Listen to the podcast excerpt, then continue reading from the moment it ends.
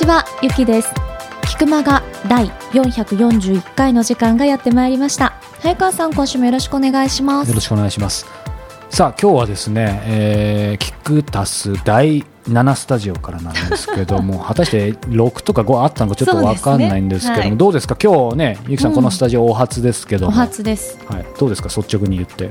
率直に言って、はい、実は私たち今横並びで撮っているのが新鮮だなと思ってこの第7スタジオは横並び空間なんですね。もろもろの事情によってですね横並び空間なんですけども、えー、今年はですね、えー、横並びでいきたいと思います。ちょっとよくわかんないと思うんですけどもこれがオープニングトークがちょっとあまりに伝わらないのでですね、えー、やはり今日3月14日なのでお！といえばホワイトデーですね。あのねこれ男性から女性にっていうことですけど、うんうん、率直に言って、うんうん、何もらったら嬉しいんですか？えー、ホワイトデーってでもバレンタインデーに何か渡さないといただけないんでしょ、うん、まあ普通はね。まあまあでも仮にあげたとしてよくほらなんか3倍返しとかさなんかそういうのって実際女性はどう思ってるんだろう、まあ、あワイン。え？ワイン ?3 倍返しの質問に答えてなくていきなりピンポイントでワインがそれはゆきさんがそこはワイン嬉しいと、うん違った？いや全然。いやいいんですよ。それは何？気分ですか？毎年でもワインだと嬉しいんですか？そうですね。今ふとホワイト、ホワイトデーじゃなくてただ欲しいものだった、うん、でもでもそうするとやっぱ相手の気持ちをちゃんとね伝わってればそれもありってことですよね、うん、そうです、ね、だから下手に、まあ、ザックバンって、そのチョコあげたかチョコ返されるよりもなんか好きなもんもし知ってるんだったら普通にそれもらったら嬉しいってことですかね。そうですね、うん、なんかもうプレゼントをもらうという機会が最近ないので申し訳ない気持ちになりますよね。なんかいただいたら。でなんかきっとエンディングで出てくるんでしょ？何が？今日。あものが？これ振りでしょ、うん、もしもらってればだけどね。はい。はい。ギブアンドテイクな、はい、そんな抜き差しならない関係でお届けしたいと思います、はい、本編もお楽しみください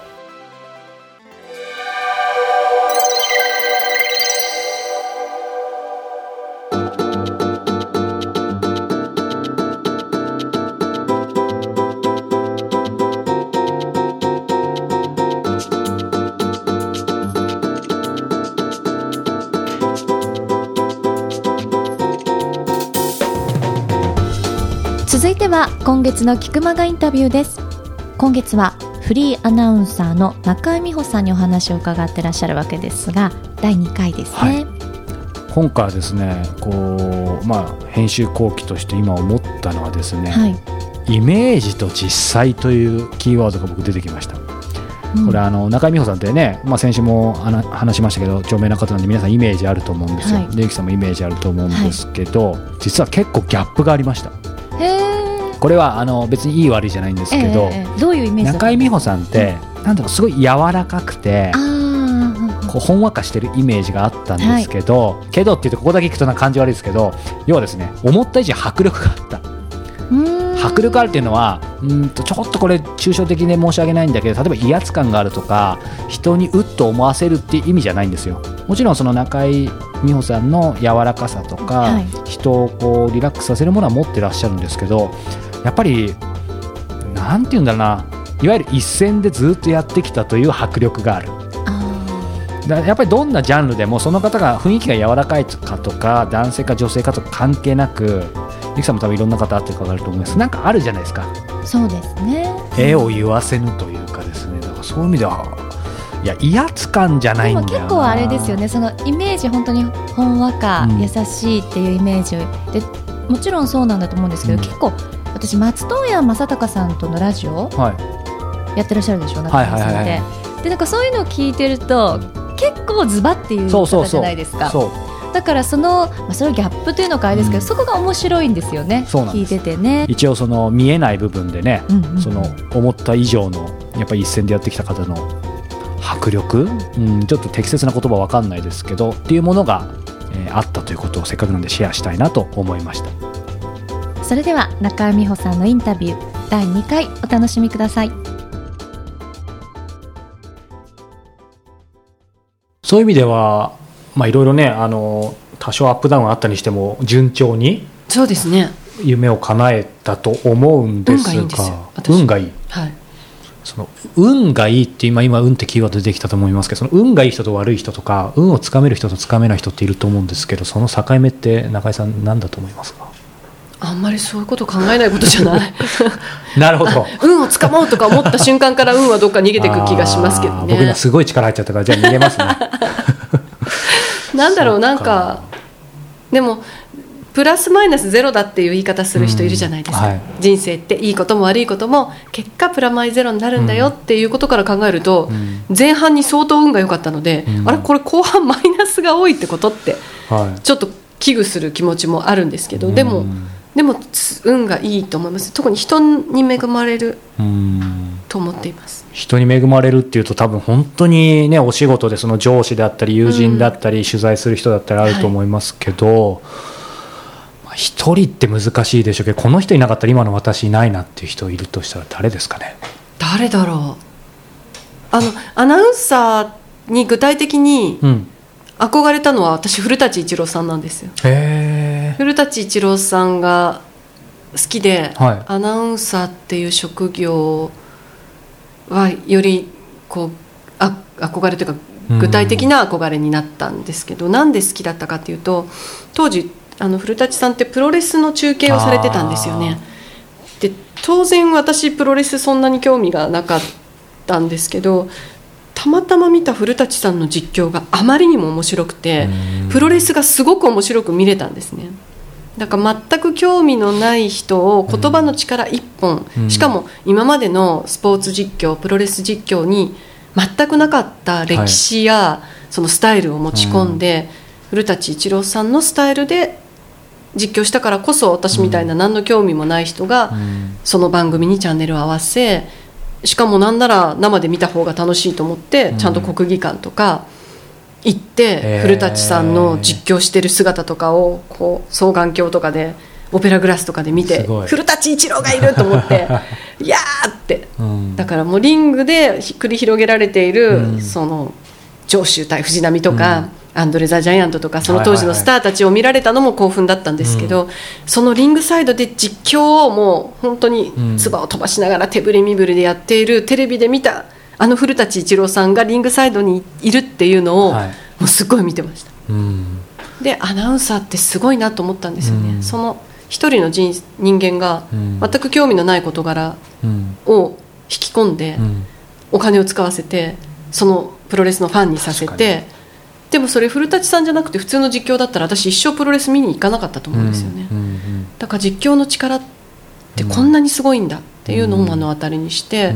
こういう人になってみたいと思って。だから実況してみたいとかじゃなくてこういうふうにこう人が興味のないことを私という人間を媒介にして、興味を持ってくれたら、こんなにすごいやりがいのあることはないなと思ったんですね。その後古舘さんと当然お会いしたいとかなんか一緒にお仕事とか。あ、はい、あのファンっていうか憧れのアナウンサーって書いていたこともあって、うん、あの1年目入社した1年目の夏にイベントがあったんですね、はい、あの当時「冒険王」っていう、うん、イベントをフジテレビがやっていてカレー冒険王選手権っていう番組がありまして、はい、当時「なるほど・ザ・ワールド」をやっていた王東潤さんというプロデューサーの方がいらして、はい、で中居君はそういえば古舘君のファンって書いてあったけど古舘君メインの司会で、アシスタント1人つけようと思ってるんだけどやどうだろうって言ってるよってアナウンス室の部長に言われて「やります!」って言って行って初めて古舘さんに会ったんですけど、こっちは。とにかくテレビで散々見ているので、うん、もううわ古舘さんみたいな。逆に親しみがね。すごい親しみを持ってしまいなんかその時に悩んでたこととかもベラベラ話しなんかアドバイスをいただき、うん、そのアドバイスであなんだそうなんだと思って力が抜けて、うん、その後のアナウンサー人生がすごく楽しかったんですね今さらって言いましたけどそうするとその時のアドバイス一言が結構大きかったそうそう大きかったです。よね、うん、そうするとこれあの番組的には聞き逃すわけにいかないんですけど一応そうですよね。どういうことなんですか？それはですね私あのフジテレビに入ったはいいものの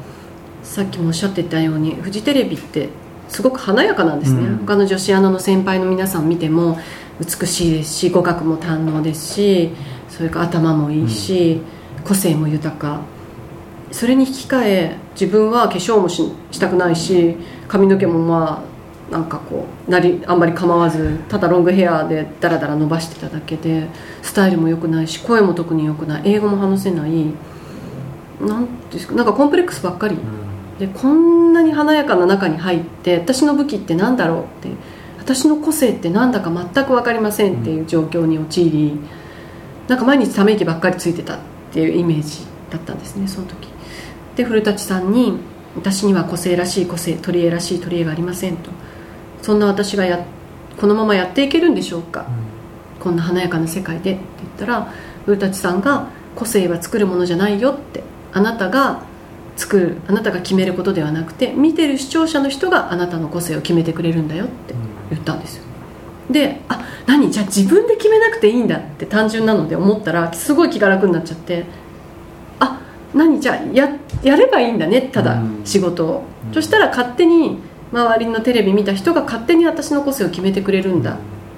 と思ったらすんごい楽しくなっちゃって、うん、ただ一生懸命やりなさいって言われました、で自分の持てるものを全部きちんと出してちゃんと向き合って一生懸命やりなさい、そうすればあなたはこういう人だねって勝手に視聴者が決めてくれるから、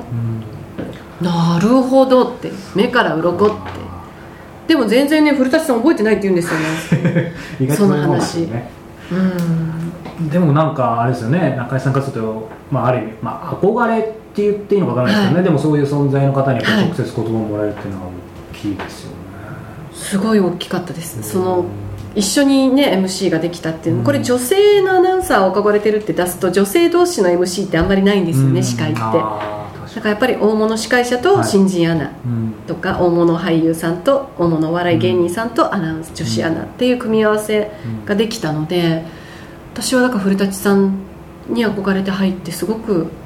そんな半年で一緒にお仕事をできる運に恵まれてそこで。そういう自分が悩んでたことに答えを出してもらい、うん、本当にラッキーだと思います、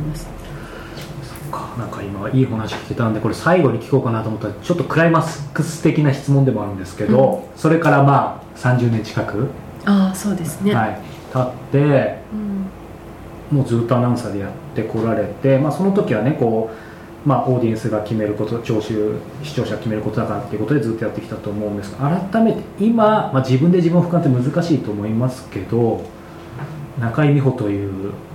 まあ、フリーアナウンサーっていう肩書きはちょっとね適切なのか分かんないですけど、うん、をこう、うん、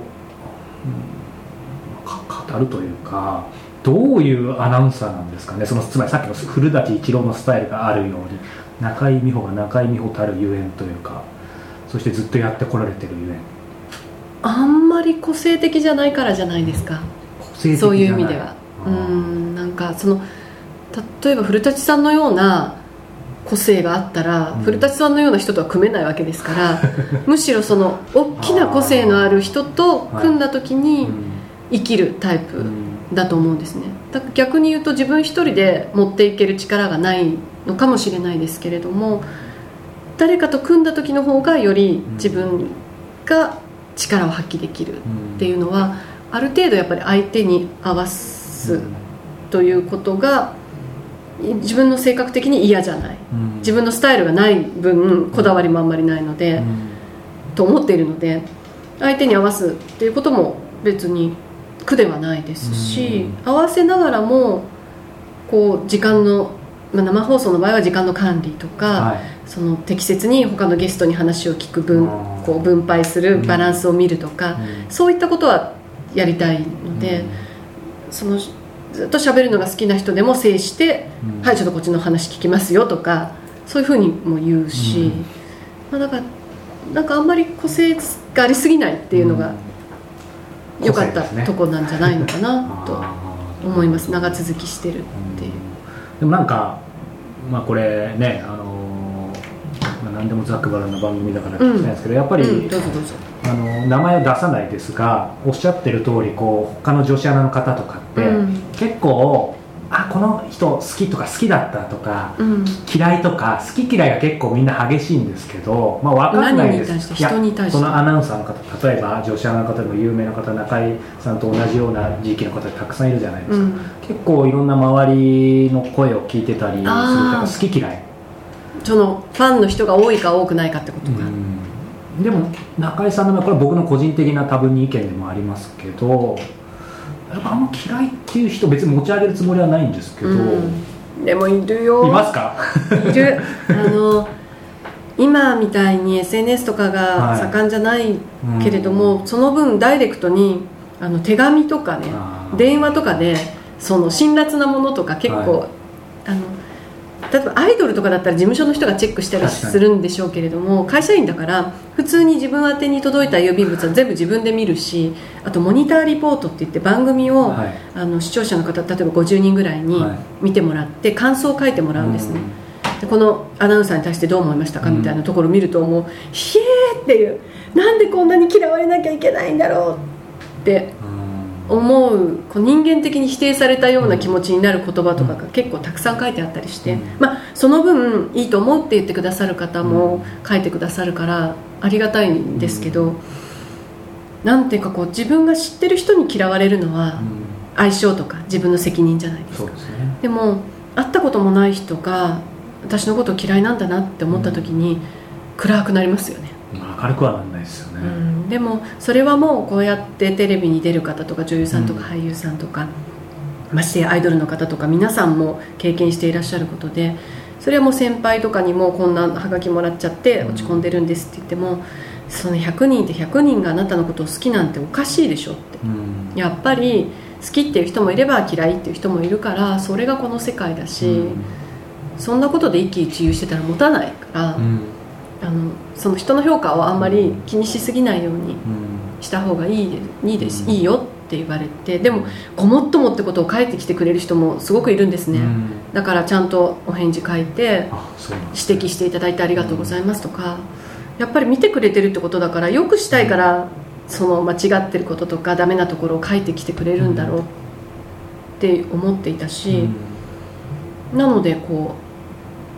ありがたかったっていう面もあるけど単純にへこむっていう。ただ今の人たちはもっとへこむと思う。それが拡散されたり、ね、いかにもこう一人の意見じゃないですか、うん、はがきが来ても手紙が来ても。この人は私を嫌いなんだ、うん、がっくりだけど今だとこう不特定多数の人がそれに賛同したりするのってすっごく辛いですよね。だから批判されてますよ。そうでしょう。批判ただ批判を受けるぐらい、うんあの反応があるのが本当の一流だっていう言い方も好きなアイドルも1位嫌いなアイドルにも1位になるっていうのが一番の,、あの人気者だっていう言われ方もするのもすごくよくわかるから、なんかでも単純に人から悪意を持たれるのってきついよねというふうには思いますしそういう経験もありますよ。なんかそういう意味では、やっぱり僕のイメージだとあのね中井さんがあのドラマ。見てなかったでしょ？いや僕ねトレトレンディードラマですよねいわゆる。あれ何年あれね僕ちなみに80年生まれです。ああなんか小学校の時にね見たい小学校だと思います、はい、多分入社して2年目か3年目、はい、ちょうどプロ野球ニュースも始めたぐらいだから多分2年目か3年目で、はい、一応月9なんですよ。今でいう月9そうですよね、うん、サイモン・フミさんの、うん原作の「同級生」という漫画を初めてドラマ化します、はい、西門文原作のドラマ化。で山口智子さん安田成美さん。で主演が尾形直人さんっていうなんかね菊池桃子さんとかお出になっていてなぜかそこに 新人アナウンサー2年目だったか3年目だったかの私がふらっと入ってってでもそれの制作発表の司会も私がしましたからね。当時ね今夜の番組からっていう番宣の番組があるんです。よく5分間ぐらいで、こんな番組やりますよっていう、はい、あれをずっと長い間やってたので、はい、それの勉強にもなるなと思ったんですよね、うん、よくドラマの現場に潜入とかい。うリポーターもやってたので自分がドラマに出たらよりリアリティが上がるし、うん、もっと本当にちょこっとだけ出ればいいんだと思ってたんですけど、うん、案外がっつり出る役で。そう最終的には勝俣邦和さんと結婚式を挙げるっていうシーンが出てきてうひゃーっていう。何だったんでしょうね。なんか今の話だと、ね、意外意外と言ったらあれですけどなんかそれなりにあのまあ、楽しんでっていうのはあれですけど、うん、まあ、受け止めてというか。まあ、会社でやれって言われたことだし、うん、まあ、ちょっと若かったし元気だったし、うん、やっぱり楽しかったんでしょうね、ただその楽しかったっていう反面やっぱり女優さんはすごいっていうことを目の当たりにして、ああ自分は女優にはやっぱり絶対になれないねっていうことはすごくよく分かりました。絶対に。うん、同じことを何回もカメリハとかでやらなければいけないし、うん、同じところで同じ角度で止まらないと、うん、こう後ろの背景が抜けなかったりするんですよね。私が一歩前に出ちゃうと後ろに映映り込んでる人が入らなくなっちゃって何回も NG 出したり、うん、なんかその身体的な感覚が鋭くない人は俳優さんや女優さんに向いてないんですよ。どんくさいんですよ。同じことが何回もできないですし、はい。その体の使い方がうまくないのでなんかどんくさい。それはやっぱり正直こう努力だけじゃ超えられるものってあると思いますか？あると思います、才能って言っていいのかその人の持っているやっぱり勘どころの良さ。とかそれは演技とかセリフ回しだけではなくて、体の使い方っていうのがすごく大きいなと思いました、そういう意味ではねそれこそ同じこう、まあ、NHK ですけど野毛子さんごアナウンサーやられてフリーになってしかも女優。そうですね。やっぱ違うんですか？私はだから憧れとして、はい、長い間「旅の香り」という番組を野際陽子さんとご一緒させていただいたこともあって、うん、憧れなんですね野際さんが、はい、でも実際はああいうふうになるのはうちの後輩の八木亜希子だと思います。八木亜希子じゃん映画の主演もは、ね、三谷幸喜さんの映画の主演もされたりあと「あまちゃん」の時の、はい。あの朝ドラに出たり、うん、今大河ドラマに出たり、うん、民放のね連続ドラマに出たりして八木はねミュージカル研究会出身なんですよね八木亜希子ちゃんって早稲田大学の。やっぱ彼女は演技っていうこともそうだし、うん、勘どころがいいのと、普通の存在でいながらなんかやっぱりパッと目を引くものを持ってるんですよね。だから、あ野際さんに憧れて野際さんのようになりたいと思った私だが野際さんは八木が継ぐなってちょっと最近思ってるんですよ。あそうなんですね、うん、でもご縁があったのは私の方だから野際さんとは。そこは勝ってるって思ってるんですけど。なるほど。うん。なんかね面白い時代でしたよね。ああいうこう私がテレビ局に入った時って素人があのテレビに出だした時代なんですねちょうど。例えば「おにゃんこクラブ」とか女子大生だというだけで番組を持ってい。た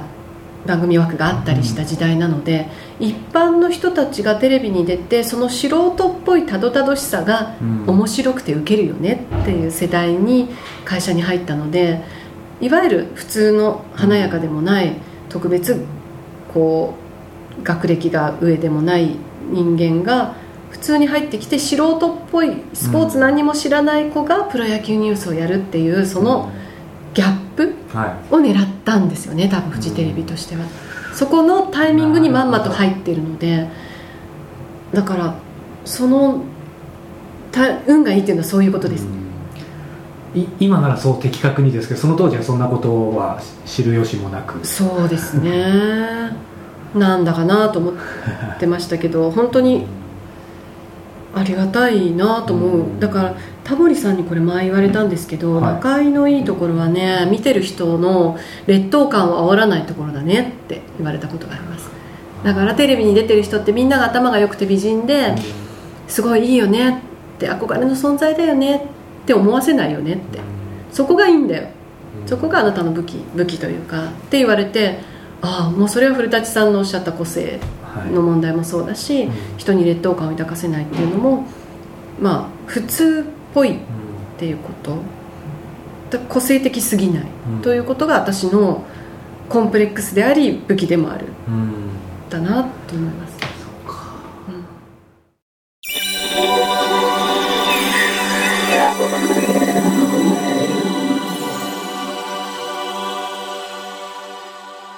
教えて早川さん。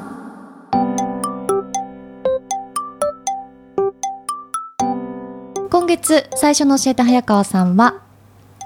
太田さん、はい、男性の方から頂いております。早川さんゆきさん。いつも楽しくポッドキャスト拝聴しています。最近自分の身の回りに早川さんの影響を受けてポッドキャストを始めますという人がちらほら自分でもやってみたいと思いつつ後回しになっていたのですがようやく重い腰を上げてポッドキャストを始めることにしました。素晴らしい。週1回の配信なのですが毎週喋るとなると不思議なものでやっぱり喉に気を使うものですね。というわけでお二人は普段どんな喉のケアをされていますか？ハーブのスプレーで良いものがないかなと思っているのですが何かおすすめがあれば教えていただけると嬉しいです。冬に負けず元気にお過ごしくださいはい。ということでこれ若干配信までずれがあるのでですねまあもうこれ流れる時やや春に近いです。まあでもギリギリ冬かな。そうですね、うん、これねあのなんか毎年やっぱりいただくような質問ですけども、ね、2017年バージョンということでゆきさんいかがですか？これ逆に中井美穂さんに聞いた方が良かったかもしれませんよね。そうだね。もう遅いですけど。うん。2017年も変わりませんよ私は。じゃあね聞いてない方も忘れてる方もいらっしゃると思うので改めて喉のケアは加湿器と移動中のマスクぐらいです、うん、ああ、うん、やっぱりそうですか。飛行機新幹線等々、うん、乾燥してますからね。でもそうだね、こうまあちょっと関係、まあ、あるね。マスクってさ、はい。ちょっと最近衝撃衝撃でもないけど、うん、この間それこそ石平さんも言ってたし他の人からも聞いたんだけど実はこれ言っちゃ身も蓋もないけどなんかもうほとんど風邪とかは防げないって噂あるよねやっぱり。確かにしてでもかかる時あるしねこの間のインフルエンザじゃないけど。まあもちろんねあの薄さでそうそうそう。全てブロックは難しいですけど。99.9%っていうのもまあそういうこともあるのかなみたいな、うん、ただ、えー、と何が申し上げたいかというとですね、はい、えー、やっぱ乾燥は防ぐよね。と思うんですよね。絶対、うん、だからやっぱりねゆきさんおっしゃったようにこう飛行機とか電車とか、うん、まあ、あと寝る時はどう？私寝る時は外れちゃってるので。かわい。いなんでなんで？いつの間にかね。いつの間にか、まあ、で、あと耳が痛くなるタイプのものをしちゃうと、朝痛かったりするじゃないですか、うん、私してないです。なるほどね。でもまあ加湿器。加湿器は部屋でじゃあして寝る。そうですね。それいつぐらいの季節までやるの？あでもこの3月4月ぐらいまでは十分にしてます、まあ、4月とかも油断するとね。そうですね。でも逆に言うと喉何強くはないの？私喉強いと思いますよ。強いんだ。でも確かに枯れてんの聞いたことないね、たまにこう咳が咳込む時期っていうのはありますけど、はい、喉が弱い方もやっぱりいるじゃないですか。早川さんちょっと、はい、私弱いです。なんかあると喉ね、はい、だから逆に早川さんどういうふうにケアされてるんですか？私はですね、まあね、ゆきさんに2、3年前に1回ご迷惑かけして、当日声が出なかったことも、これ配信してた回あるよね、ちょっとだけね。でも、出たんですよね。そうそうそう。まあ、そんなこともありましたけど、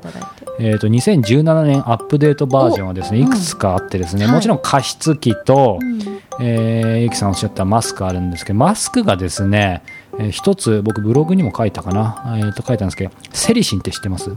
うん、成分なんですけど、はい、あの、えっと、蚕の作る繭がなんか2つ、えっと、成分があって、うん、いわゆる普通のそういうものと世の中でその蚕の繭って言われてるものともう一個そこで今まで捨ててたものがセリシンっていう成分があってですね、はい、そっちがですね、えー、ここ数年美容にものすごくいいんじゃないかと。でですね要はそれのマスクだったりネックウォーマー検索セリシンですると出てくると思うんですけど、うんうん、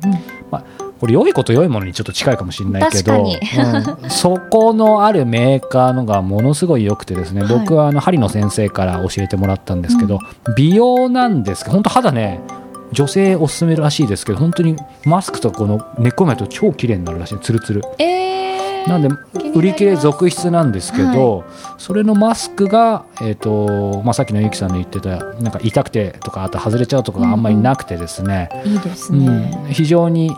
いいので、まあ、それが一つネックウォーマーも、はい、で非常にそれは効くかなっていうこととあとはまあ一昨年ぐらいからオーストラリアニュージーランド行ったらちょっとマヌカハニーづいてですね。あーなんか前おっしゃってた。やそうそうそう。なのでマヌカハニーのまあこの間もちょっといただいたりしてるんですけどそれはやっぱり寝る前にこれも前も言ったかもしれない。なんかねいろいろ調べるともう歯磨いた後にそれやってもいいらしいんだけどさすがにちょっと抵抗あるよな。なんか味が変にならない？歯磨き粉の後。そうだししかもやっぱ虫歯になりそうな感じで、ね、逆に予防になるって噂もあるんだけど、ね、ちょっとねその勇気はないので あの普通にまあ朝だったり夜だったりもちろんあの歯磨きは後でしますけどやってるとやっぱりなんか喉に優しいかな